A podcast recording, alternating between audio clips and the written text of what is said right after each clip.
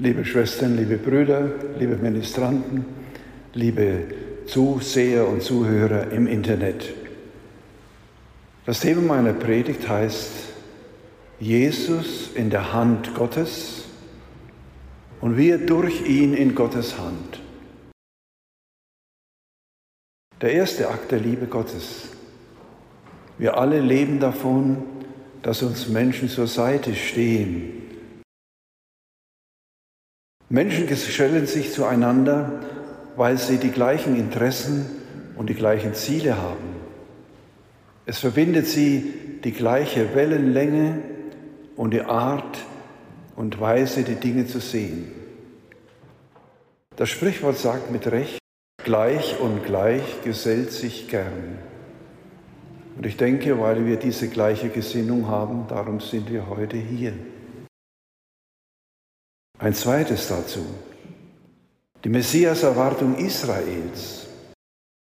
Die Menschen, die zu Johannes dem Täufer an den Jordan hinuntergingen, um sich von ihm dort taufen zu lassen, hatten eines gemeinsam.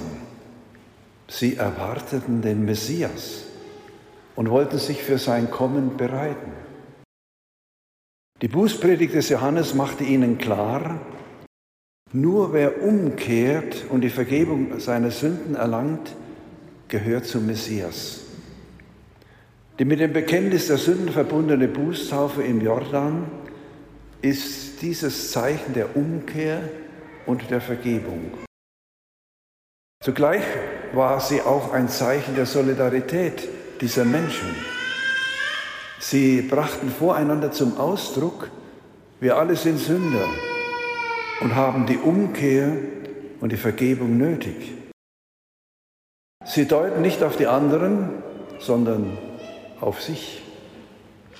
Das meint bis heute das Zeichen sich an die Brust klopfen beim Sündenbekenntnis durch meine Schuld, durch meine Schuld, durch meine große Schuld. In der Welt ist es anders, da wird immer nur auf die anderen gezeigt und gedeutet. Oder beim Agnus Dei, beim Lamm Gottes, du nimmst hinweg die Sünde der Welt, erbarme dich unser. Und zur Kommunion, o Herr, ich bin nicht würdig, dass du eingehst unter mein Dach, aber sprich nur ein Wort und meine Seele ist gesund. Es ist gut, das auch leibhaft zu vollziehen, nicht nur im Kopf, sondern auch mit unserem Leib und unserem ganzen Sein.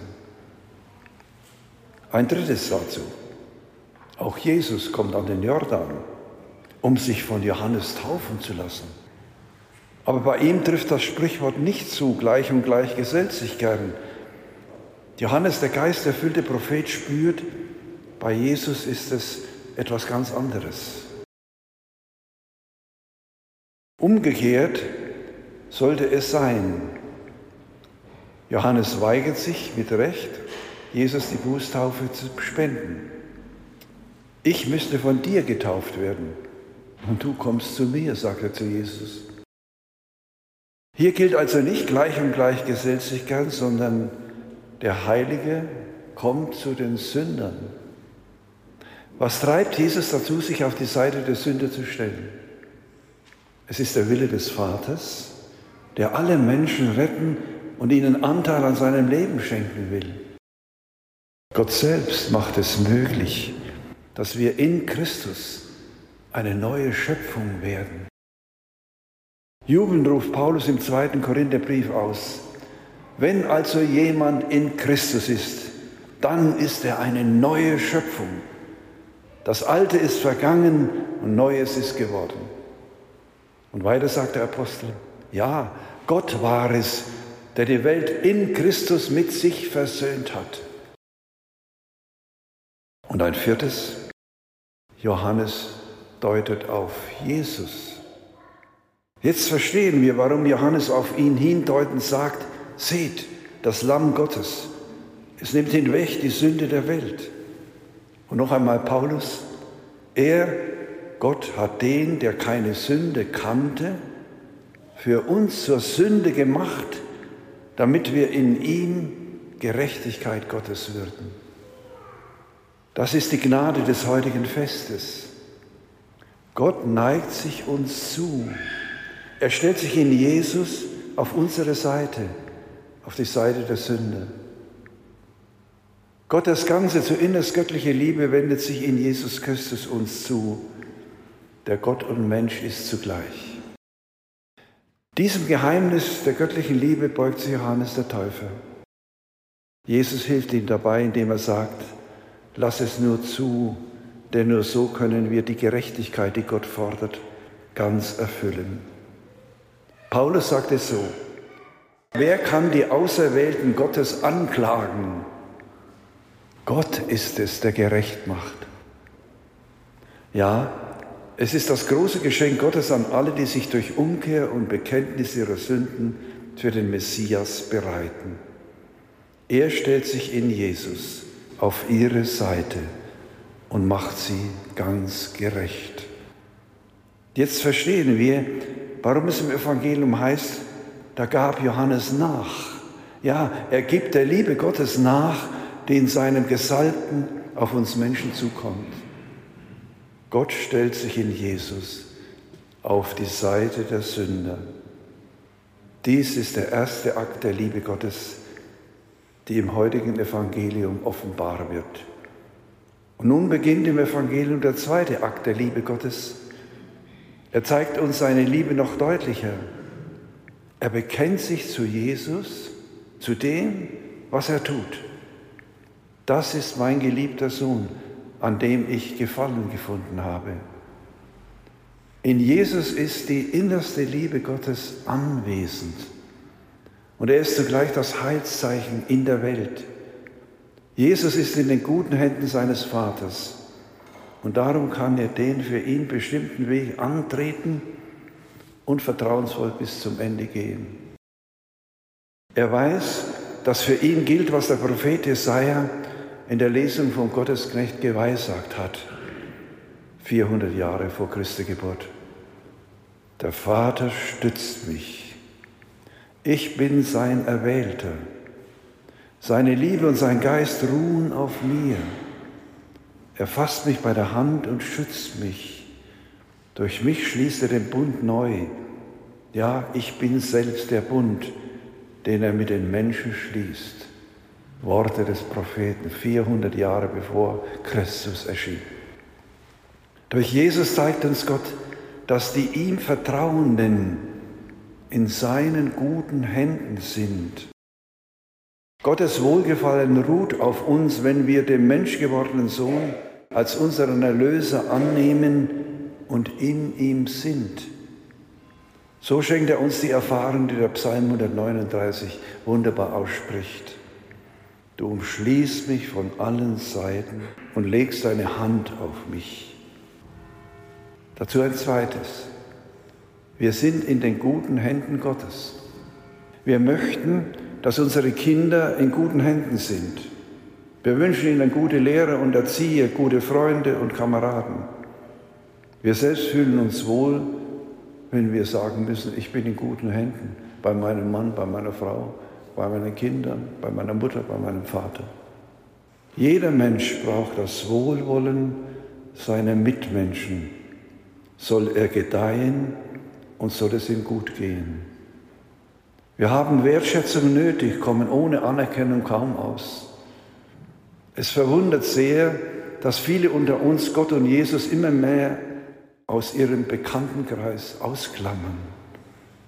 Die Kirche ist nicht für wenige der Ort, wo sie ihre Freiheit in Gefahr sehen.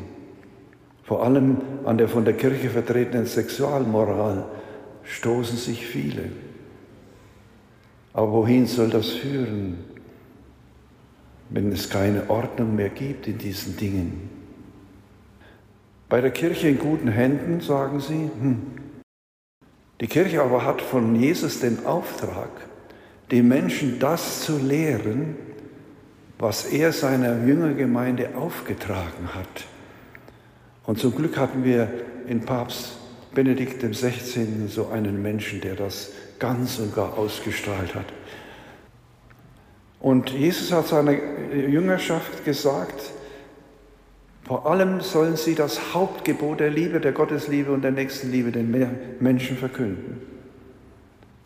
Dem auf sein Ich fixierten Menschen aber schmeckt diese Botschaft nicht. Auch das ist ein Grund, dass sich Menschen von der Kirche, der Heilsgemeinschaft der Glaubenden heute fernhalten.